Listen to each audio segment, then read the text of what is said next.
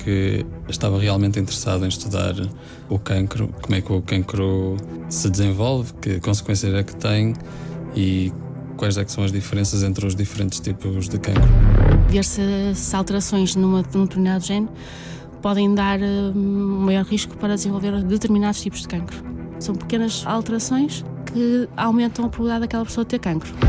Podemos utilizar o nosso anticorpo, colocar lá uma qualquer droga e temos a certeza que ele vai ser apenas uh, dirigido àquela célula tumoral.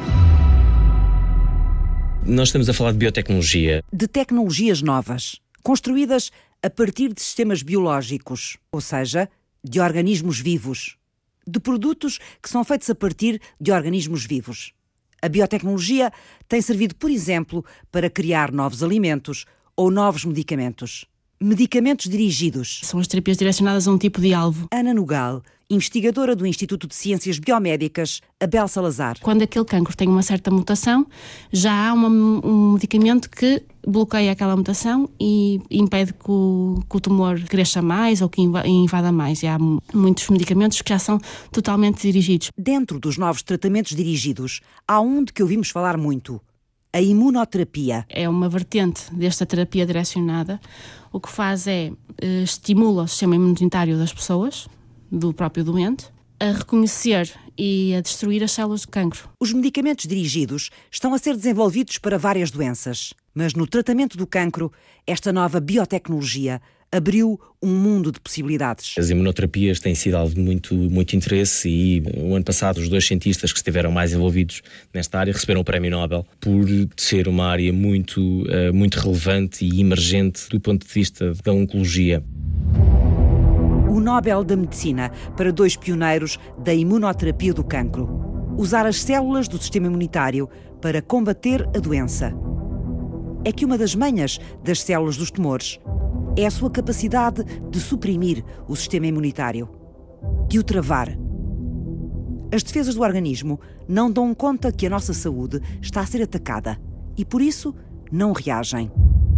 Os açúcares existem em todo o corpo. Nuno Prego Ramos, administrador da Cellmaps, uma jovem empresa portuguesa de biotecnologia. Qualquer terapêutica que se dirija a açúcares, porque temos açúcares em, em, nos líquidos e nos órgãos, era muito difícil e é a todos os grupos de investigação desenvolver terapêuticas para os açúcares. Isso não impediu a investigadora Paula Videira, fundadora da Cellmaps, de se dedicar a desenvolver imunoterapias a partir dos açúcares na Universidade Nova de Lisboa. O que se sabia na altura é que havia açúcares que existiam e que eram de facto aberrantes, que tinham uma função tanto na forma como os tumores e os cancros suprimem o sistema imunitário, e a forma como também potenciam o seu crescimento. Nós sabíamos que eles tinham um papel nessa área e não sabíamos exatamente muito bem como é que podíamos eh, bloqueá-los e impedir que eles tenham a sua função. Para as pessoas que nos ouvem, para perceberem melhor, fora do tumor, imagino uma espécie de uh, alguns uh, capilares, algumas estruturas que existem na superfície da célula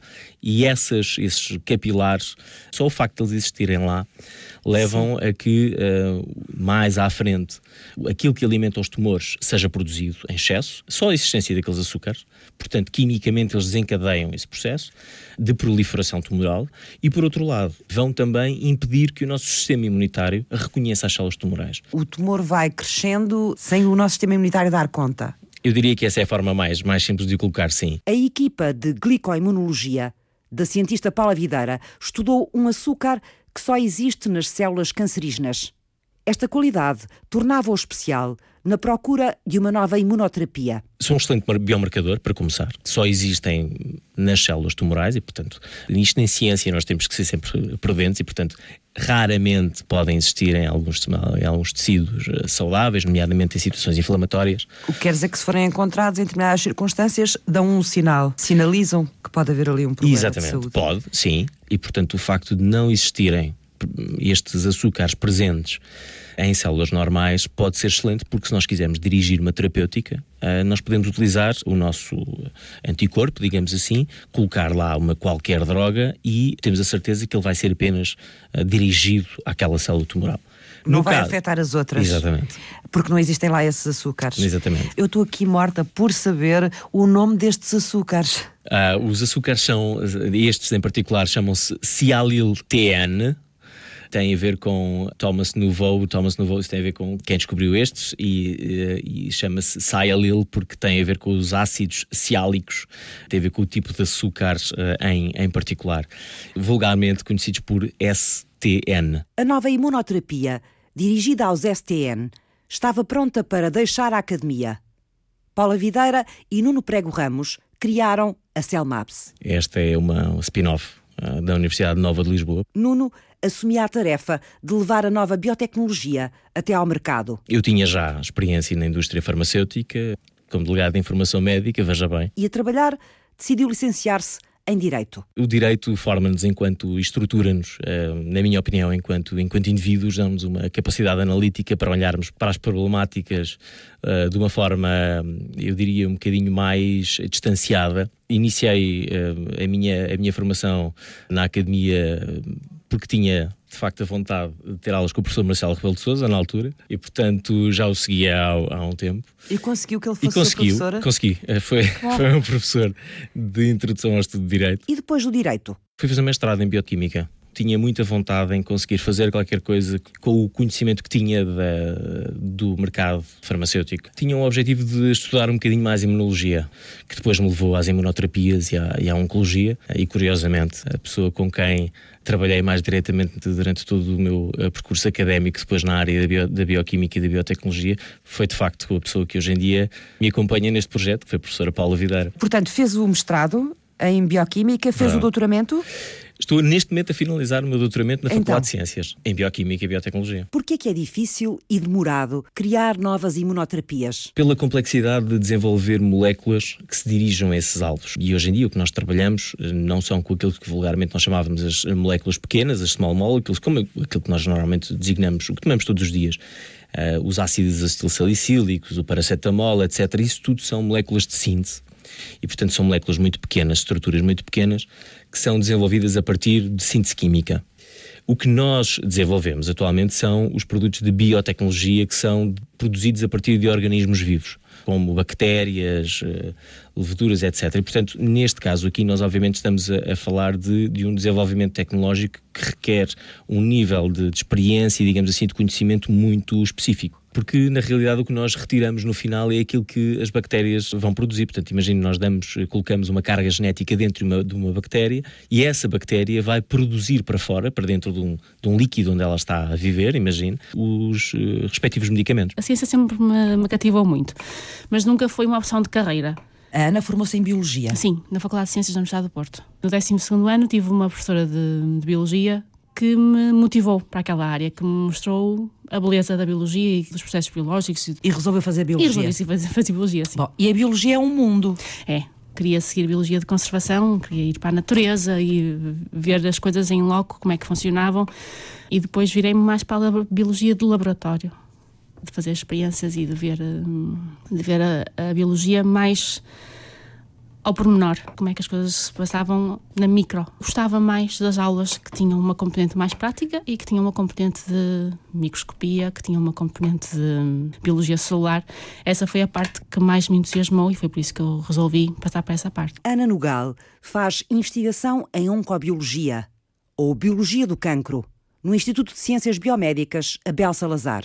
Mas a investigadora não procura alvos no nosso organismo para criar novos fármacos o que ela gosta mesmo é de resolver problemas dos médicos, dos médicos que tratam o cancro. É de responder a, a questões que os médicos e os clínicos tenham atualmente. Problemas que eles reparem que precisam de uma solução mais próxima e não tanto de fazer investigação básica de procura de, por exemplo, novos, novos alvos terapêuticos ou algo, ou algo semelhante. É mais uma questão de responder, ok, nós temos agora um problema, temos que perceber que doentes é que nós precisamos de filtrar para um determinado tratamento ou outro e precisamos de um teste que nos permita fazer essa, essa filtragem rápida. Essa é uma parte que eu gosto muito. E é o que Ana Nugal está a fazer. A cientista está a desenvolver uma plataforma que permite construir em laboratório o ambiente de um pulmão com cancro de qualquer doente. Mas para quê? Testar fora do doente que medicamentos, que terapias é que podiam ser mais benéficas para o doente. Mas qual é a vantagem de testar os tratamentos em laboratório antes de serem aplicados aos doentes? Nós estamos a tentar responder a uma questão que se tem colocado que tem a ver com o tratamento do câncer do pulmão. Existem vários tipos de tratamento, várias armas que nós podemos uh, utilizar no tratamento do cancro, que passam pela cirurgia, pela quimioterapia, pela radioterapia e agora temos a arma da imunoterapia. Há muitos doentes que neste precisamente fazem imunoterapia e têm ganhos de qualidade de vida e de sobrevivência. Mas nem todos os doentes que fazem esta terapia têm este benefício.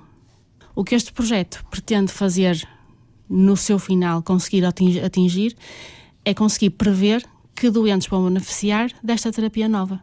Permite distinguir que doentes é que vão beneficiar de um tratamento ou não. E numa fase em que o tratamento, estes novos tratamentos são caros, são um peso também para o Sistema Nacional de Saúde, é preciso saber quem é que pode e quem é que vai beneficiar deste tratamento e quem é que o pode tomar para obter os benefícios de, deste tratamento. E qual é o plano? o plano, muito, muito sinteticamente, é nós retirarmos, a quando da cirurgia, retirarmos um, um pedaço de tecido de pulmão, retirar as células tumorais, retirar as células imunes que estão presentes naquele bocadinho de tecido e só ficar com a rede, que é a matriz extracelular, que é a rede que suporta as células, que as mantém no seu sítio. Okay. Depois vamos pegar nessa, nessa rede de, de, de matriz extracelular, mantê-la em laboratório e depois vamos pegar nas células primárias de tumor do doente, e incubar nessa, nessa rede.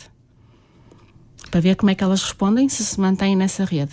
Depois pegar nas células imunes do doente e transportá-las também para essa, para essa rede para ver como é que elas reagem às células tumorais e ao novo ambiente. Portanto, em conjunto. Em conjunto. Eu ia perguntar se era em conjunto ou em separado. Não, é em é conjunto. Juntar as células de tumor e as células imunes e ver como é que elas reagem, ver que proteínas é que elas produzem, se se mantêm vivas as células tumorais ou não. Correndo tudo bem, como a gente pretende que corra, as células mantendo-se e as células imunes começando a libertar as suas proteínas que libertam fatores de crescimento, citoquinas se esse ambiente tumoral que a gente conseguir reproduzir for semelhante ao que nós temos no doente, comparamos por análises várias de, de, laboratoriais, nós vamos conseguir provar que o que nós temos em laboratório pode ser utilizado para testar os medicamentos, porque é semelhante ao que nós temos no, no doente. Se eu percebi bem, uhum. primeiro vocês têm que conseguir em laboratório reproduzir a situação do pulmão daquele Exatamente. doente tal e qual como se fosse o doente Exatamente. a reagir a um determinado tratamento. Sim. Portanto, ele não pode alterar-se. Essa é a primeira fase, não é? Sim. Portanto, têm que provar que aquela rede de matriz extracelular, Exato. como me disse, onde depois vai juntar as células cancerígenas e onde vai juntar também as células do sistema imunitário e ver como é que elas funcionam, aquele ambiente uhum. tem que ser igual ao ambiente no pulmão do doente. Sim. Certo? Exato. Funciona como uma espécie de um espelho. Sim. E tem que fazer isso em quantos doentes? Ou seja, vão, vão colher quantas amostras esse é o nosso uh, nesta problema. primeira fase? Esse é o nosso grande problema, porque hum, os doentes que chegam, que têm opção de cirurgia, são poucos. Quem tem opção de cirurgia uh, com câncer de pulmão tem estadios precoces, ou seja, foi detectado muito precocemente e ainda pode ir ter cirurgia. E a grande maioria dos doentes que chega à consulta já vem com estadios avançados de doença. o nosso primeiro problema é conseguir ter um número suficiente de doentes para cirurgia e conseguimos ter uh, amostras de todos esses doentes. Precisariam de quantos para, pelo menos para esta primeira fase? Daquilo que eu me lembro. Mais ou menos, só para menos eu ter uma ideia. 20, 30 já seria muito bom. É aqui que o Centro Hospitalar Universitário do Porto, que é o Sim, Santo António. E o Centro Hospitalar da Vila Nova de Gaia Espinho. Vão participar? Sim. Como? Nas colheitas destes... Nas colheitas do material, sim. Deste material. E depois ele vai ser trabalhado aonde? Na vossa unidade? Na nossa unidade e no I3S. O Instituto de Ciências Biomédicas Abel Salazar e o Instituto de Inovação em Saúde da Universidade do Porto juntam esforços para criar esta nova plataforma. Na prática, Ana Nugal usa a biotecnologia para testar biotecnologia. Neste caso, para saber qual vai ser o efeito de uma determinada imunoterapia num doente em concreto. Até chegar lá, é preciso ter a certeza que o ambiente reproduzido em laboratório é igualzinho ao ambiente do pulmão do doente e que vai reagir da mesma forma ao tratamento que o doente reagiria. Vai ser feito tudo em paralelo, ou seja, o doente vai à cirurgia e depois vai fazer as opções terapêuticas que tem que seguir independentemente do nosso projeto. E nós vamos verificar se, usando a terapia que, que seguiu do doente após a cirurgia, se utilizando essa terapia naquele tecido que estamos a manter em laboratório, se o resultado é o mesmo que o doente está, está a obter. Portanto, estes doentes vão doar uma amostra para este vosso trabalho, depois vão ser seguidos nos tratamentos deles, os mesmos tratamentos vão ser aplicados na plataforma e vocês vão cruzar para perceber se a plataforma está a dar os mesmos resultados Sim, que o doente. Exatamente. Só quando a plataforma estiver afinada é que pode ser posta ao serviço dos médicos para os ajudar a decidir o melhor tratamento. E o que a gente pode fazer é fazer uma biópsia a essa pessoa, pegar nas células de tumor, aplicá-la naquela matriz, juntar as células do sistema imune àquela matriz e àquelas células e verificar se com a terapia X e Y Z o que é que acontece. Pois, porque aí podem testar várias terapias. Sim, aí podemos testar várias terapias. Imaginemos que, que dá maior resultado é, é a terapia Y. Levamos esse resultado ao médico e dizemos: destas três terapias, a que deu mais resultado foi essa. E o médico decide qual é a terapia que avança para aquele doente. E se é chegarmos a um estádio em que esse tipo de teste feito em uh, laboratório tem que ser muito rápido, não pode demorar anos Não. para dar uma resposta eu... ao médico. Não, não, não. A, a, ideia, o objetivo é conseguir chegar a uma plataforma que possa dar essa resposta a um clínico em quanto tempo? Um Não mês? sei. Dois meses? Se calhar um, um, num mês já era muito bom. Esta plataforma é uma plataforma 3D, por isso que me explicou, não é? Uhum. A rede A rede que lhe dá o suporte às células. e depois as células que lá vão ser colocadas Exatamente. para interagirem umas com as outras. E é biomimética, não é? Uhum. Que é o que lhe chamam também, porque mimetiza o pulmão do doente. Exatamente. O trabalho de Ana Nugal já começou há dois anos. Há um longo caminho de autorizações antes da fase de laboratório. Falar com as comissões de ética o porquê de precisarmos de amostras humanas, o porquê de precisarmos de amostras de sangue, que também vamos precisar. Se a colheita destas amostras implica algum tipo de sofrimento para o doente ou se é, ou se é algo que pode, no decorrer do tratamento do doente, pode ser retirado sem o mínimo de impacto no doente. O doente tem que receber um consentimento informado que tem que assinar, portanto, o doente tem que ter conhecimento do projeto, do porquê que estamos a pedir a amostra e porque é que estamos a pedir uma amostra de sangue e de tecido. E isto tem que ter tudo entregue e está sempre disponível para consulta. Quem quiser consultar o projeto tem que estar disponível. A aprovação de um processo destes é demorado? É bastante demorado, sim. No final do ano passado conseguimos ter as aprovações todas e estamos agora hum, a preparar tudo para começar a colher as amostras e para começar a fazer o trabalho propriamente dito. Em princípio, os doentes vão ao bloco e depois uh, o tumor que é retirado.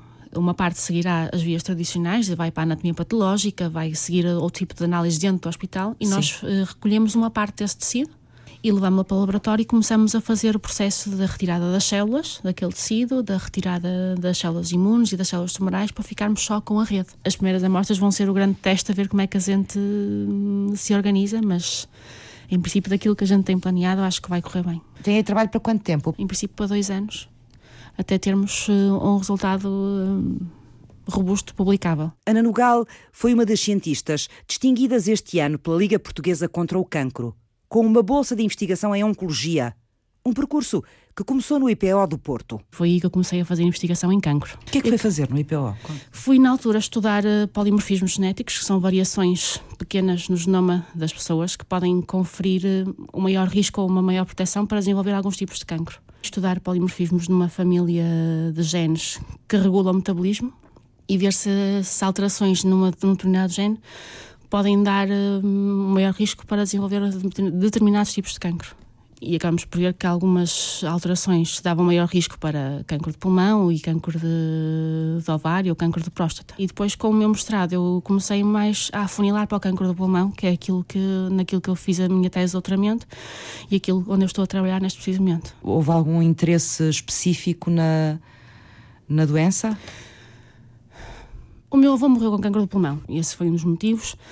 Também uh, estar a trabalhar, começar a trabalhar já no IPO com o Dr. António Aruz, que é meu orientador neste precisamente. E ele, na Também altura- trabalha em cancro do E pulmão? ele, na altura, no IPO, lhe dirigia a parte hum, da consulta de cancro do pulmão. E eu comecei a trabalhar mais com ele e enverdar mais para a área de cancro do pulmão. Fui para Sevilha estudar as proteínas, alterações em proteínas no, cancro do pulmão e na doença pulmonar obstrutiva crónica. Quanto tempo esteve lá em Sevilha, Ana? Estive três anos e qualquer coisa.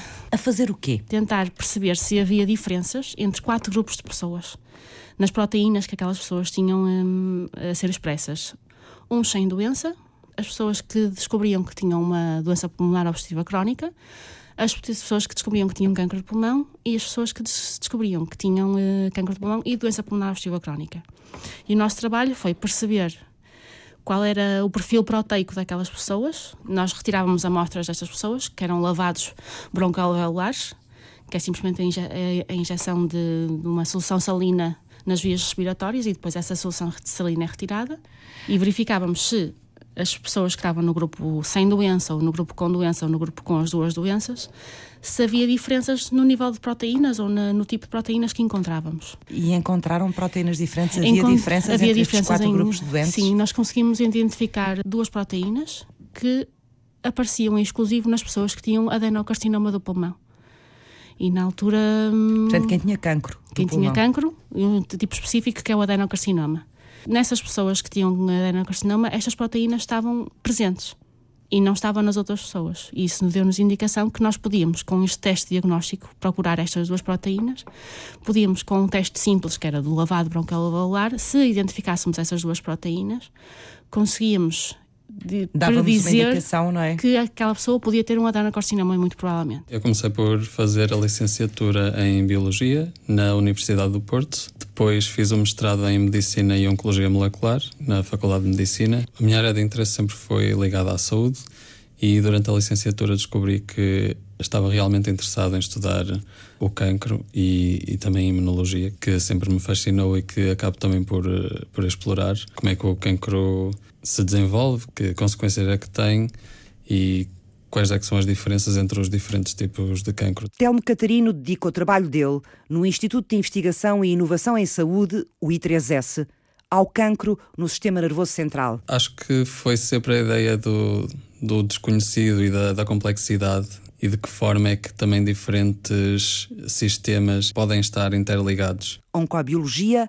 e imunologia. Telmo relaciona os dois mundos para saber mais sobre um tipo especial de leucemia, a leucemia linfoblástica aguda. É um tipo de leucemia em que há uma expansão de células do tipo linfóide, daí o nome, e esta expansão dá-se de maneira muito rápida, por isso se chama aguda. Esta doença afeta os, os linfócitos e leva a uma acumulação de células, principalmente no sangue e na medula óssea, o que vai implicar que a produção de células do sangue seja comprometida e também em fases mais Agudas. posteriores, devido à, à, acumulação rápida das células uh, leucémicas, vai também haver uma acumulação destas células noutros órgãos, como o fígado e por fim, também o sistema nervoso central. O investigador preocupa-se, sobretudo, em perceber como é que a doença se instala no sistema nervoso central. Esta invasão do sistema nervoso central em doentes com leucemia está associada particularmente a um pior prognóstico e a uma maior dificuldade de, de terapia, uma vez que a terapia terá de ser administrada localmente no sistema nervoso central. Telmo Catarino anda à procura das moléculas nas células leucémicas que abrem a porta do sistema nervoso central à doença. O plano é nós desenvolvemos um modelo de ratinho de, de leucemia e esta leucemia tem características que se assemelham às leucemias humanas e este ratinho é geneticamente modificado e desenvolve leucemias muito rápido e que são muito agressivas. E a agressividade da leucemia também se espelha no facto de infiltrarem bastante o sistema nervoso central. Então, tiraremos partido deste modelo de ratinho para avaliar as diferenças destas células que conseguem chegar e alojar-se ah, no sistema nervoso central e ver o que é que, que moléculas é que lhes permitem fazer isso. Portanto, já têm os ratinhos com leucemia Sim. e com esta forma mais grave de leucemia que afeta o sistema nervoso central. Sim.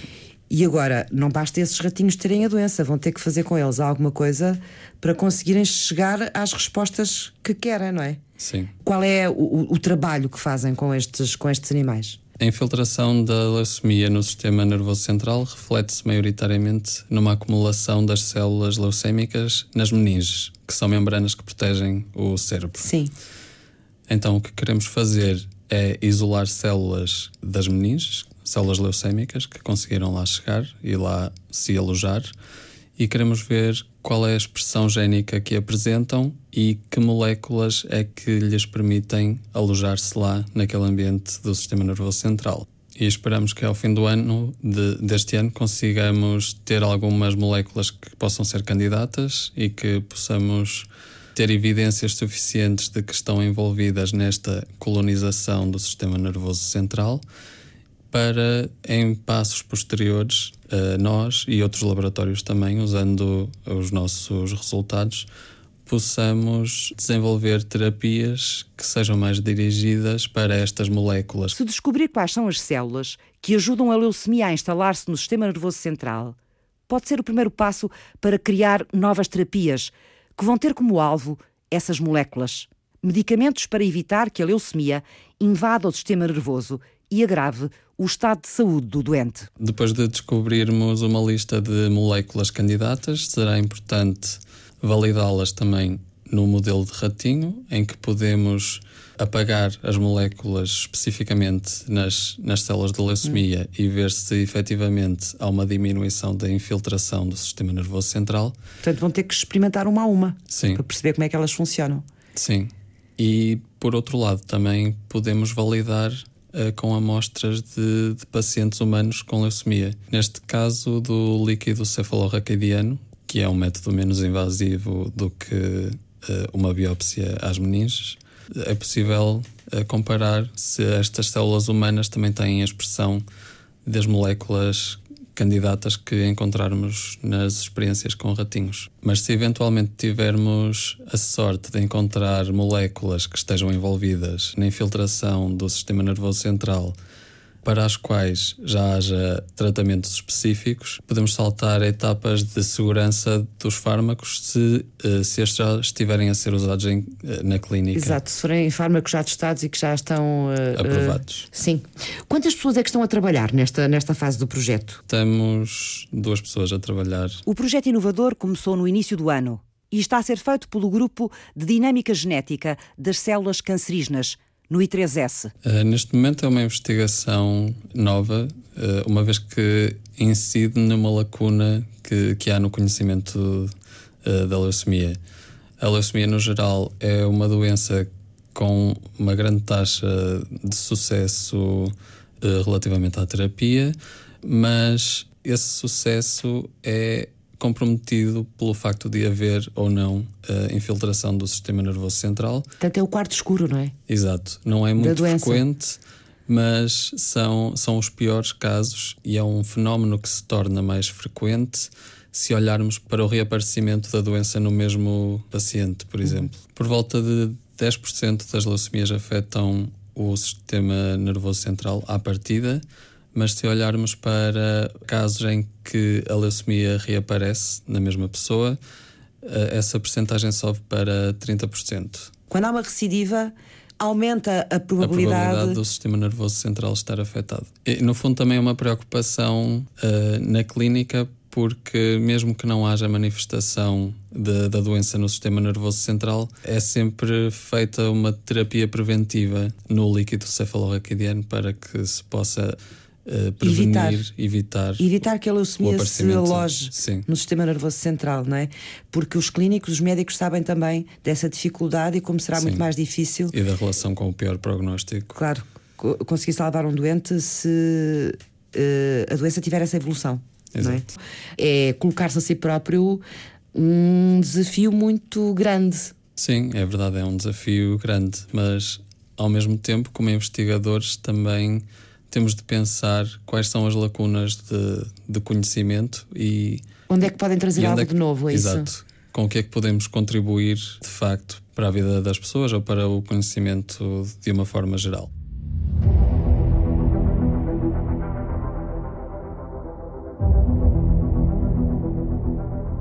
Telmo Catarino foi outro dos jovens investigadores cujo trabalho foi este ano apoiado financeiramente pela Liga Portuguesa contra o Cancro. A leucemia linfo linfoblástica aguda afeta principalmente crianças, mas também é comum em, em adultos, sendo que é uma, da, é uma das formas de cancro mais comum em, em crianças.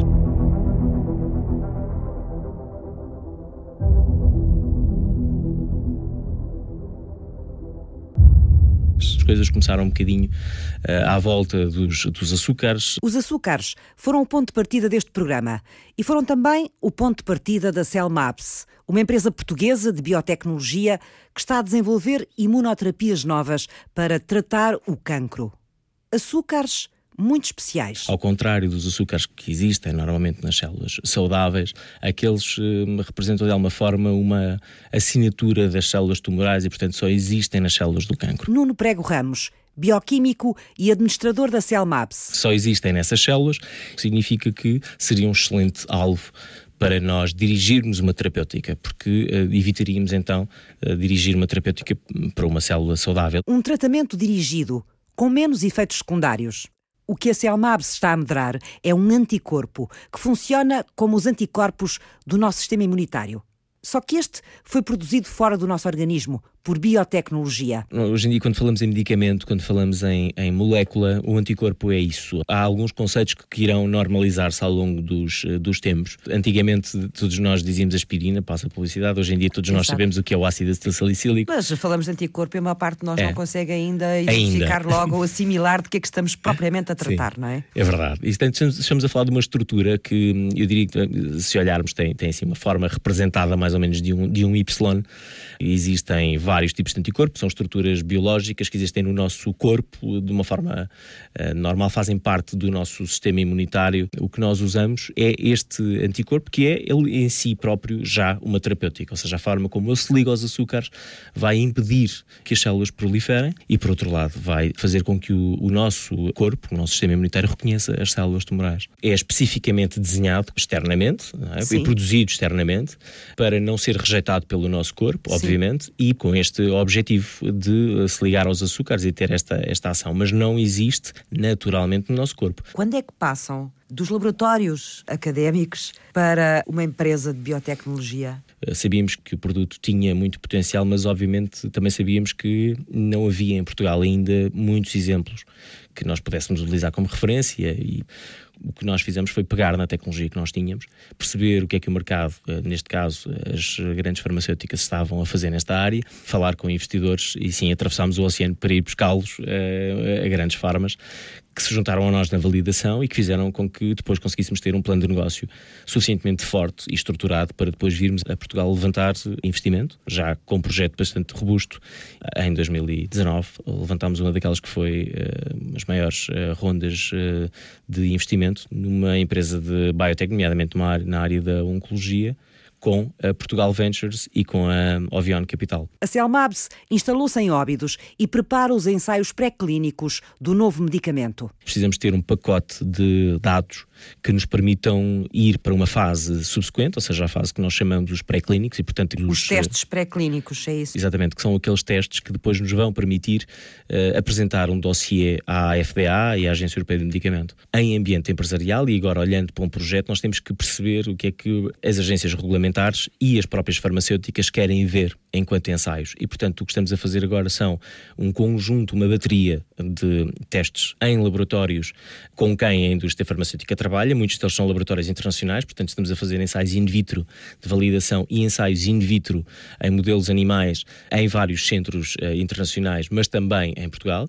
Quando falamos em pré-clínicos, falamos em tudo aquilo que é antes ainda dos humanos, ainda, ainda antes da autorização uh, ou das autorizações que são dadas pelas agências reguladoras para E, portanto, o que temos que garantir é que todo o processo é seguro e que o fármaco também é, é seguro e, portanto, garantir o máximo possível de que, antes de avançarmos para os ensaios em humanos, temos aqui, pelo menos, um perfil de segurança que diminua os riscos, obviamente, de de problemas. A empresa espera, dentro de ano e meio, estar a fazer os testes clínicos, os testes em doentes desta nova imunoterapia dirigida aos tumores sólidos. Nós conseguimos identificar estes açúcares em tumores sólidos, portanto, estamos a falar nomeadamente de pâncreas, onde a maior parte dos doentes uh, expressa 100% este açúcar, e há algumas parcerias que já estamos a fazer nesse, nesse sentido, para trabalhar na área do pâncreas. Coloretal, gástrico, de mama triplo negativo, também temos a, a aqui a expectativa de poder ter uma, uma solução, neste momento não existe ainda, ainda nada. Ovário, há aqui uma série de oportunidades nos tumores sólidos. A biotecnologia esta área emergente da ciência, capaz de criar medicamentos orgânicos, abriu-nos o maravilhoso mundo das imunoterapias. Mas não há bela sem senão. Mexer com o sistema imunitário humano, um sistema tão afinado e eficiente, desenvolvido ao longo de milhares de anos, e que cuidou de nós quando ainda não havia hospitais. Mexer com este sistema imunitário pode ser um pau de dois bicos, ou mais. Obviamente que o nosso corpo utiliza vários mecanismos para responder àquelas que são as ameaças externas. E há vários riscos quando nós resolvemos carregar no acelerador e no travão do nosso sistema imunológico. E, portanto, muitas das terapêuticas e imunoterapias que existem no mercado, em primeiro lugar, muitas delas só funcionam num pequeno grupo de doentes só para fazer uma, uma, separação entre aquilo que, por exemplo, nós chamamos de quimioterapias, não é? que são aquelas terapêuticas mais agressivas, e estas uh, imunoterapias sendo menos agressivas, que fazem com que o próprio corpo responda melhor também a, a este tipo de, de, tumores. Mais dirigidas, não é? Também. Sim, e, e, que na realidade fazem com que o próprio corpo reconheça com menos efeitos secundários uh, e trate uh, o tumor com menos efeitos secundários. Mas o que acontece é que muitas das vezes esses mecanismos a que se dirigem existem em células normais e existem em células uh, tumorais. E muitas das vezes nós estamos a desligar uh, ou a, travar de um lado e a acelerar do outro, uh, e isso tem um, impacto negativo no sistema imunitário. E, portanto, muitas das vezes temos reações do sistema imunitário que não queremos porque é muito difícil nós só desligarmos num sítio e não desligar no outro. Ainda não há um medicamento português na nova geração de terapias dirigidas. Mas há um ambiente favorável ao desenvolvimento da biotecnologia da saúde, nas universidades e no investimento nacional. Temos laboratórios portugueses a fazer coisas extraordinárias, como Sim. é o caso da, da, Bial, como é o caso Exato. da, da, da Blue Pharma. Portanto, há aqui uma série de laboratórios a fazerem coisas muito interessantes. Nesta área, não em particular, apesar de também já haver outros projetos que se começam a, a, apresentar, mas o facto de não existirem não significa que não haja aqui, que não seja possível nós fazermos qualquer coisa diferente. Portanto, Sim. eu acho que isso também pode ser, pode ser um, excelente, um excelente desafio. Essencialmente na área do cancro, apesar de haver várias terapias que até são eficazes, o que nós investigadores tentamos fazer é encontrar sempre terapias mais eficazes e que tragam menos efeitos secundários para os pacientes, no fundo, melhorando a sua ação e a maneira de as pessoas lidarem com as terapias. No fundo, é uma, a biologia está em tudo, não é? Está em nós, está. está, está nos animais, está nas plantas, está nos ecossistemas. Fizeram este programa Nuno Prego Ramos. Nós já fazemos coisas eh, que começam a ser vistas pelas grandes farmacêuticas e pelos investidores com muito interesse, porque temos de facto muitas, muitas competências. Ana Nogal. É um dos grandes problemas neste precisamente é, é a divulgação científica, como é que é feita que, que não chega às pessoas em geral. Telmo Catarino. Nunca pensei especificamente nos impactos da biologia na saúde, mas ao mesmo tempo também sempre soube que estaria lá implicado. Francisca Alves fez o apoio à produção, Paulo Ramos cuidou da pós-produção áudio. Eduardo Maio realizou e apresentou. Está bem? Está bem, Está melhor? Está bom? Ok. Subscreva o podcast do Ponto de Partida disponível à sexta-feira. Pode ouvir também online em RTP Play.